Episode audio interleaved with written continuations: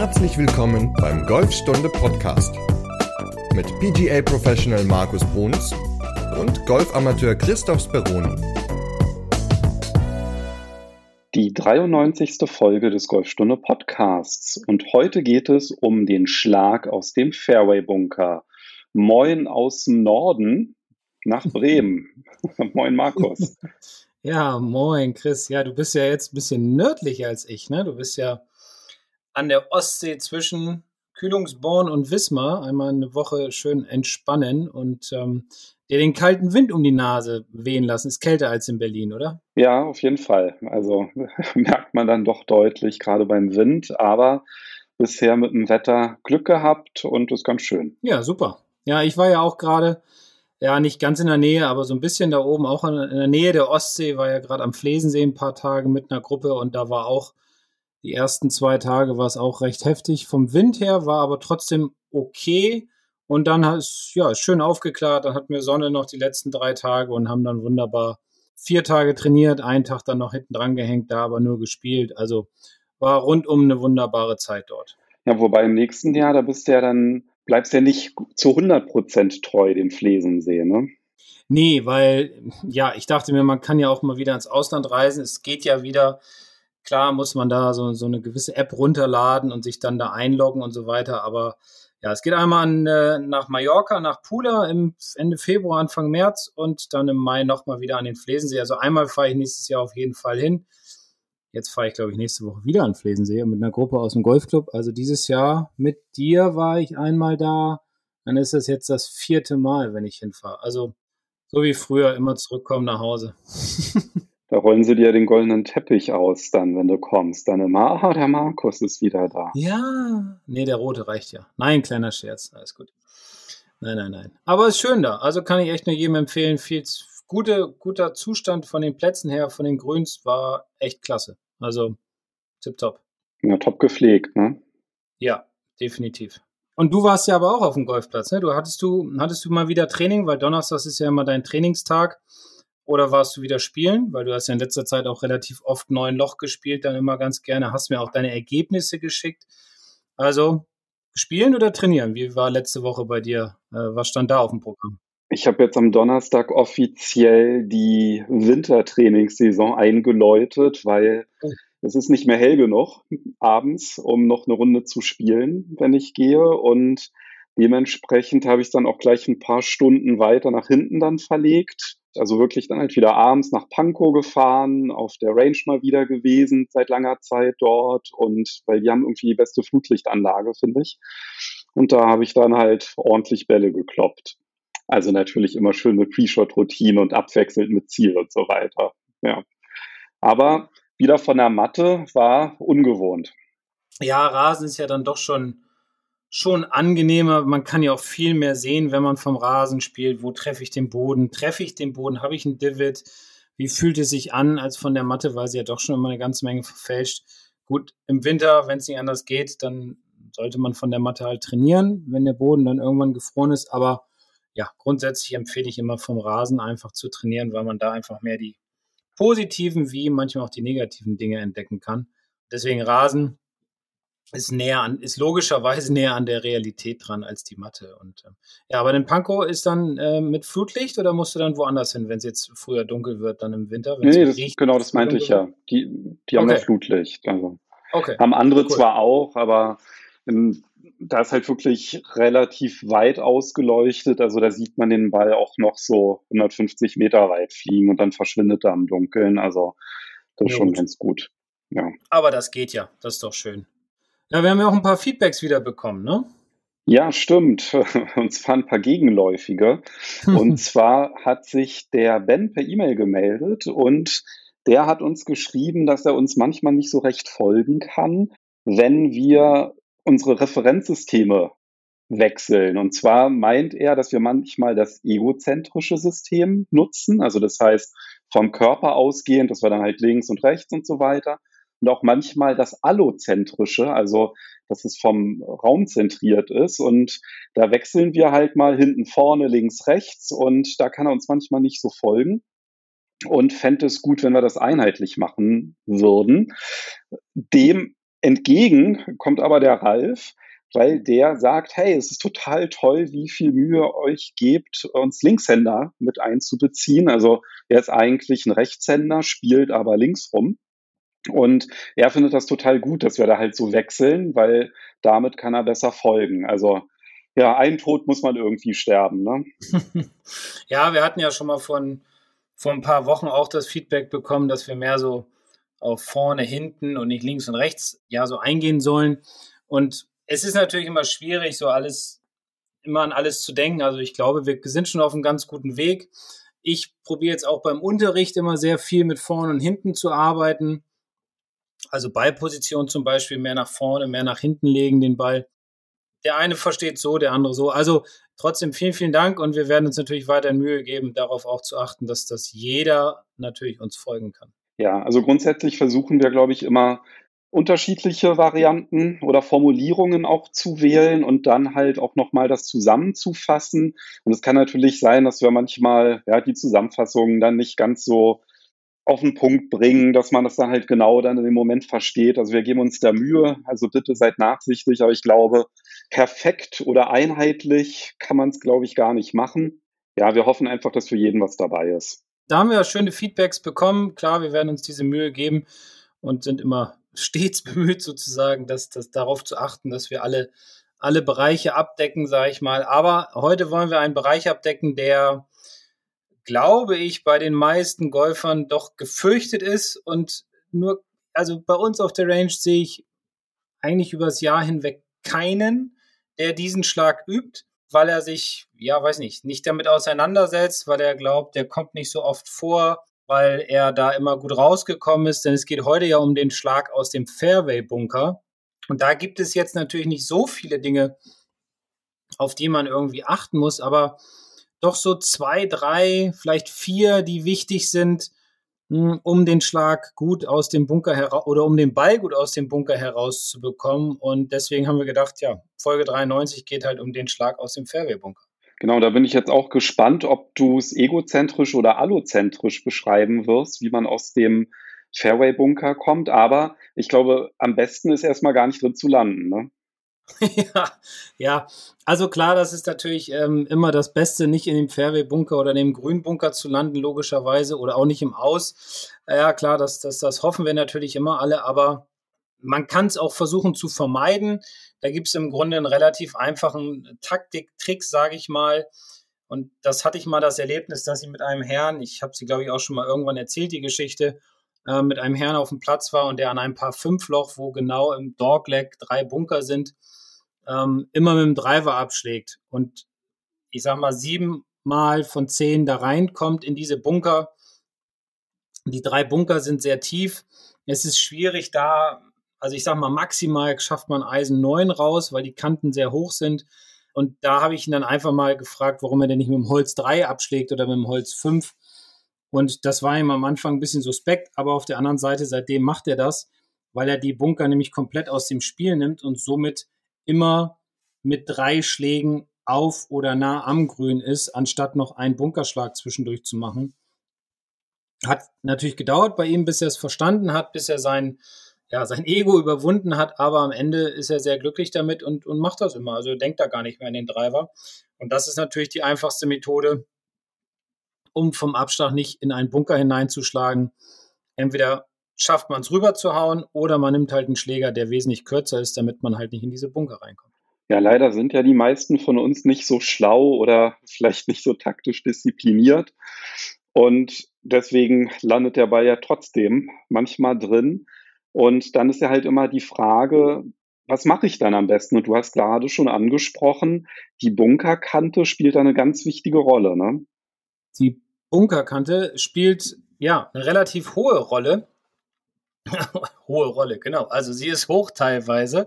Und man muss sich schon überlegen, welchen Schläger man aus dem Bunker herausnimmt. Also es kann sogar teilweise sein, dass man nur mit dem Sandwich rauskommt, weil man halt in so einem so eine Art Topfbunker halt drin ist. Dann, dann muss man halt versuchen, einfach mit dem Sandwich rauszukommen und nicht sagen, so, jetzt nehme ich hier mein Eisen 7 oder mein Eisen 6, weil ich habe noch eine enorme Distanz zu überwinden. Ich muss jetzt hier rauskommen. Man muss sich immer überlegen, wie weit ist diese Kante vom Ball entfernt, beziehungsweise wie ist ungefähr der Abflugswinkel von dem, äh, von dem Eisen, was ich da benutze oder von dem Hybrid sogar. Vielleicht probieren manche auch mit dem Holz, wobei das halte ich eher für nicht sinnvoll. Deswegen immer ganz, ganz wichtig, Kante angucken, wo liegt mein Ball, wie hoch ist diese Kante, wie viel Meter habe ich vom Ball bis zur Bunkerkante, welche Situation ergibt sich daraus, was würde passieren, wenn und dann überlegen, welcher Schläger ist halt der beste. Wenn es geht mit dem langen Eisen, dann machen, wenn man eine flache Kante hat. Wenn es nicht geht, dann muss man in den sauren Apfel beißen. Dann hat man ja vorher schon den Fehler gemacht und reingeschlagen. Dann muss man halt sagen, okay, ich spiele einfach quer. Das passiert immer mal wieder, ist nervig, kostet einen Schlag, aber gut, besser als nochmal aus dem Bunker schlagen zu müssen. Du hast ja gerade das Sandwich angesprochen. Ich benutze das leider eigentlich immer, wenn ich im Fairway-Bunker lande. Also ich sage immer Hauptsache raus. Ja, und da mache ich eigentlich so einen Grünbunkerschlag, dass der Ball dann halt vielleicht so ja, 15 Meter rausfliegt und ja, Richtung Fairway. Aber wenn die Bunkerkante nicht so hoch ist, was muss ich denn eigentlich dann machen, damit ich da halt auch ordentlich Meter mache? Weil du hast ja auch gerade an, angesprochen, man kann auch mit einem Hybrid aus dem Bunker schlagen. Welche Anpassungen muss ich denn da vornehmen, damit ich auch wirklich, sage ich mal, so einen langen Bunkerschlag schaffe?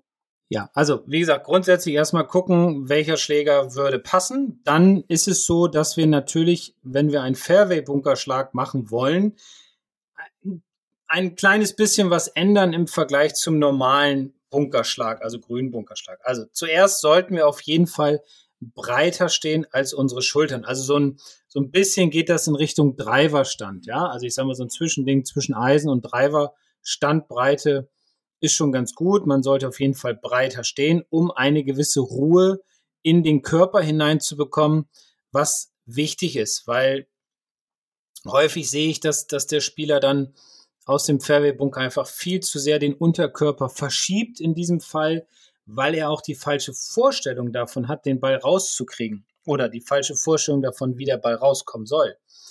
Denn die meisten denken im Fairway-Bunker, ja, ich muss das gleiche machen wie auch im Grünbunker, also muss ich auch Sand zwischen Ball und Schlagfläche haben. Und das wäre natürlich im Fairway-Bunker eher fatal, weil je mehr Sand ich zwischen Ball und Schlagfläche halt habe, umso kürzer würde der Ball fliegen.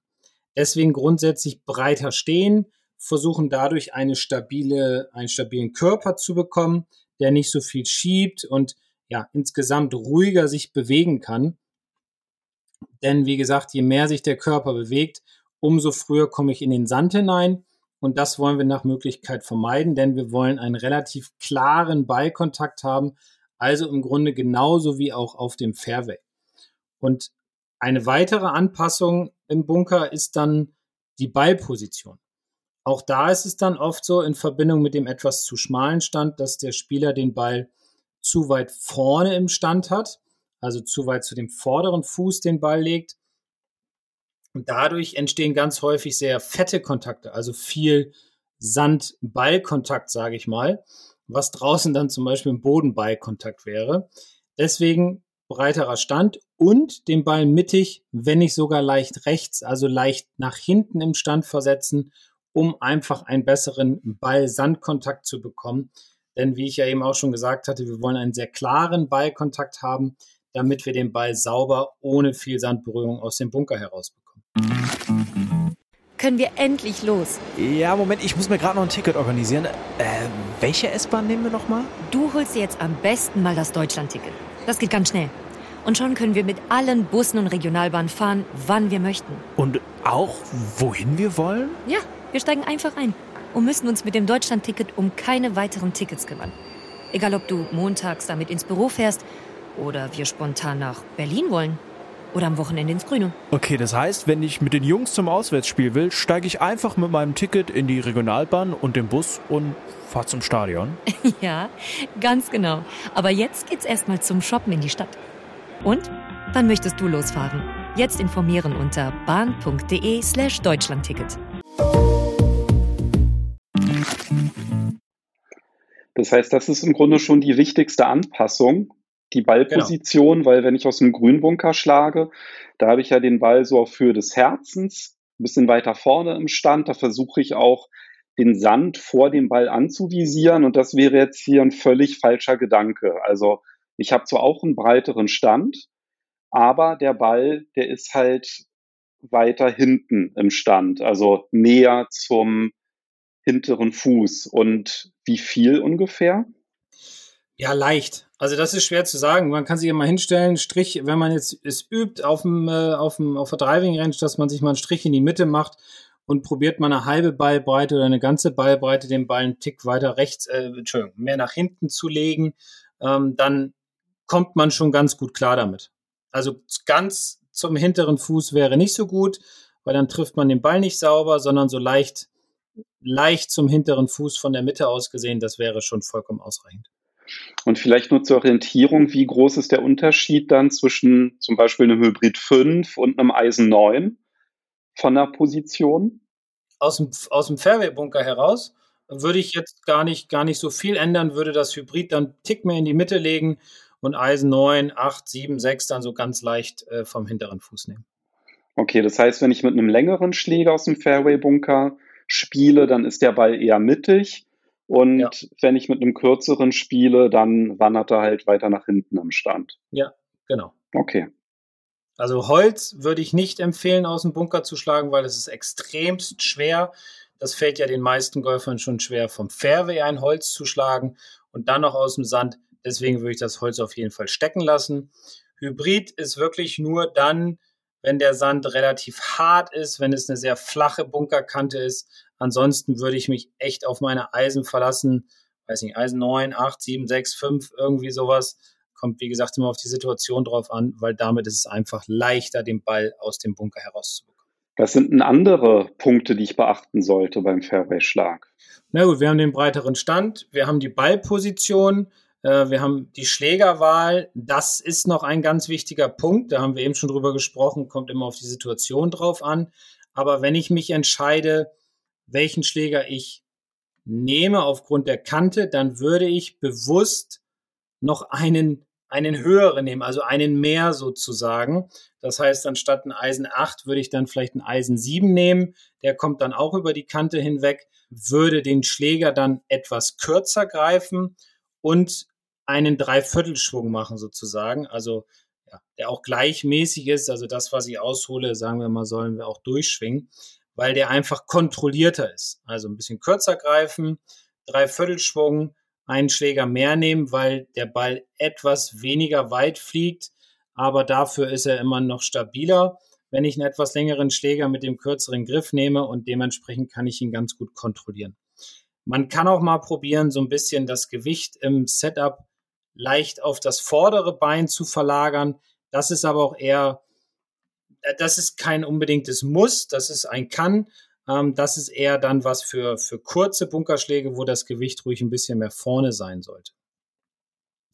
Eine ganz wichtige Sache noch, die finde ich sehr, sehr wichtig, was den Körper betrifft im Fairway-Bunker, ist, dass, und das habe ich ganz häufig gesehen und ist eine starke Ursache gewesen dafür, dass der Spieler viel zu früh in den Boden geschlagen hat oder in den Sand in dem Fall, ist, dass der Kopf nach unten gegangen ist in der Bewegung zum Ball.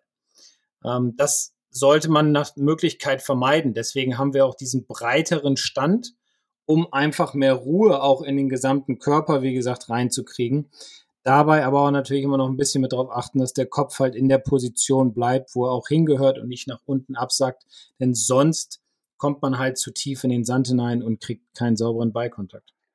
Also ist der Schlag aus dem Fairway-Bunker ein sehr rhythmischer Schlag. Richtig. Also ich kann mich nicht erinnern, da mal Vollgas aus dem Bunker gemacht zu haben, ähm, weil es doch sehr schwierig ist, diesen Ball sauber zu treffen. Und je schneller man wird, umso mehr bewegt man sich, umso grob koordinierter wird die Bewegung. Dementsprechend ja auch diese Anpassung, wie zum Beispiel kürzer greifen oder Dreiviertelschwung, breitere Stand, die helfen sollen, um einfach einen besseren Kontakt zu bekommen. Gibt es noch einen Schwunggedanke, der besonders hilfreich ist beim Fairway-Bunkerschlag? Naja, dieser Dreiviertel, ne? Also das ist halt dieser rhythmische, gleichmäßige Dreiviertelschwung. Das würde ich jetzt als Gedanken mitnehmen. Mehr, mehr Gedanken würde ich da gar nicht reinbringen. Okay, also auf jeden Fall ruhig bleiben und da nicht irgendwie hektisch werden. Richtig. sondern einfach auch dem, dem Schlag vertrauen, aber dafür muss man den sicherlich vorher üben. Also das ist auch was am besten Mal schauen, wo ist der Übungsbunker an der Range? Finde ich auch ein bisschen schade, dass viele Driving Ranges gar keinen Bunker irgendwie am Rand haben. Mhm. Ist mir halt auch aufgefallen. Also, wenn man keinen hat, dann vielleicht irgendwie mal zu einem Platz fahren, ja, wo es einen gibt oder einfach mal vielleicht auf einer Proberunde mal ganz bewusst einfach immer jedes Mal versuchen, die Fairway-Bunker zu treffen. Das ist ja auch eine ganz schöne Übung. Ja, klar. Und dann einfach mal, mal probieren rauszuschlagen. Oder wenn hinter einem keiner ist, dann mal drei, vier, fünf Bälle mitnehmen und die dann halt reinlegen und dann mal aus dem Fairway-Bunker herausspielen. Und ja, wie du es eben aber auch schon gesagt hast, ich glaube, über allem steht halt bei diesem Fairway-Bunkerschlag Ruhe beziehungsweise Rhythmus reinzubringen in die Bewegung. Deswegen Schwunggedanken oder so weiter würde ich jetzt hier komplett außen vor lassen, weil es ändert sich in der Bewegung nichts im Vergleich zu der normalen Bewegung wie auf dem Fairway oder aus dem Raff oder so. Es ist einfach ein wesentlich ruhigerer und rhythmischer Schwunggedanke, der hilft, den Ball besser nach vorne zu bekommen oder rauszukriegen. Wenn ich den Schlag jetzt aber üben möchte, Hast du da auch irgendeinen Drill, den du empfehlen kannst? Ja, also da gibt es auch einen ganz einfachen Drill, der braucht, äh, ja, da muss auch nicht viel aufgebaut werden. Man braucht im Grunde nur ein Tee und seine Bälle, dann stellt man sich halt in den Bunker rein, nimmt diese Anpassung vor, über die wir gerade gesprochen haben, und steckt dieses Tee so tief rein, dass nur noch oben so die, der Kopf rausguckt, also das praktisch mit dem Sand abschließt. Und das stecke ich mir vor den Ball in Richtung Ziel so ungefähr eine Fingerbreit entfernt, lege den Ball hin und wenn ich jetzt nämlich zu tief in den Boden reinkomme, dann schlage ich das Tee mit raus. Und das ist nicht, nicht gewollt, denn wir wollen ja den Ball aus dem Fairway-Bunker clean treffen, also schön wegwischen vom, vom, äh, vom Sand. Deswegen nach Möglichkeit das Tee stecken lassen. Das sollte also drin bleiben nach dem Schlag. Und da hat man eigentlich ein gutes Feedback, ob es geklappt hat oder nicht. Es ist so eine Kontrolle, dass auch der Eintreffwinkel dann stimmt. Ja, ganz genau. Ähm, ja, wie gesagt, weil wenn das Tee rausfliegt, bist du zu fett, also zu früh reingekommen. Und wenn das Tee stecken bleibt, dann hast du ihn wunderbar wegge weggewischt und dadurch lernst du deinen Körper an, wie er im Bunker halt zu funktionieren hat, im Fairway-Bunker. Ja, cool. Dann ist der Fairway-Bunkerschlag ja eigentlich gar nicht so schlimm. Also gibt ja gar keinen Grund, den zu fürchten. Nö. Dann fassen wir vielleicht noch mal kurz zusammen, was man tun muss. Und zwar, du hast gesagt, den Stand etwas breiter als die Schultern, also ähnlich dem Driver eigentlich. Genau. Dann bei der Schlägerwahl auf jeden Fall immer darauf achten, wie die Bunkerkante ist, dass man da halt auch rauskommt. Also steile Bunkerkante, dann halt eher lieber ein Sandwich auf Nummer sicher gehen. Ansonsten, wenn die flach ist, kann man halt auch mal mit einem langen Eisen oder mit einem Hybrid rausspielen. Fairway Holz lieber nicht. Dann Ballposition ist mittig beziehungsweise weiter hinten im Stand, je nachdem, wie lang der Schläger ist, den man gewählt hat. Und dann geht es eigentlich nur darum, Ruhe zu bewahren. Das heißt, den Schläger ein bisschen kürzer greifen, einen Dreiviertel Schwung machen, dass man halt auch wirklich einfach diesen sauberen Ball-Sandkontakt hat und ja. halt nicht zuerst in den Sand haut wie beim Grünbunkerschlag und dann verlässt der Ball auch ordentlichen Bunker. Das heißt, mit deinen Tipps brauche ich eigentlich gar nicht mehr taktisch so doll aufpassen. Ja, genau. Also du brauchst nicht mehr taktisch spielen. Doch, solltest du natürlich schon mit drauf achten, gar keine Frage. Macht ja auch Spaß, sich mal Gedanken über Taktik zu machen auf dem Golfplatz. Trotzdem, mit den Tipps ist, sollte es normalerweise kein Problem sein, rauszukommen aus dem Bunker. Die Sache ist natürlich nur die, wie immer, äh, wenn wir, wenn wir was Technisches besprechen, üben, üben, üben, logischerweise. Also deswegen, du hattest es vorhin ja auch schon mal angesprochen, sucht euch einen Bunker und ähm, trainiert das Ganze, damit ihr ja, fit werdet in den Fairway-Bunkerschlägen. Ja, und beim Fairway-Bunkerschlag hast du ja gesagt, das Wichtigste ist der Rhythmus und darum geht es dann auch in Folge 94, weil wenn ich auf der Runde lange warten muss, gerade bei Turnieren, dann kann es ja auch echt sein, dass ich aus dem Rhythmus komme. Und da hast du dann eine ganze Menge Tipps, ja, wie ich im Grunde auch warm bleibe, im Rhythmus bleibe, gerade wenn ich einen langsamen Flight vor mir habe. Ja, genau. In der nächsten Folge, Folge 94 ist es dann ja schon, da reden wir dann auch über den Rhythmus, wie gesagt, der ja auch ein Thema war in der jetzigen Folge. Dabei geht es aber natürlich um den Rhythmus halten auf der Runde. Also, was tue ich, wenn ich zum Beispiel lange warten muss oder auf mein Flight vor mir oder ja, Bälle müssen andauernd gesucht werden, wie auch immer. Also da gibt es ja immer verschiedene Möglichkeiten. Und darum geht es in Folge 94. Und ich freue mich schon, werde auch langsam aufgeregt. Wir kommen langsam der hundertsten Folge näher. Ja, das stimmt. Ist nicht mehr lange hin, nur noch sechs Folgen. Dann haben wir es komplett. Und ja, dann freue ich mich auf erstmal auf Folge 94, wie ich warm bleibe auf der Runde und würde sagen, bis dahin. Ja, freue ich mich auch. Macht's gut, bleibt gesund und bis dahin. Ciao. Tschüss.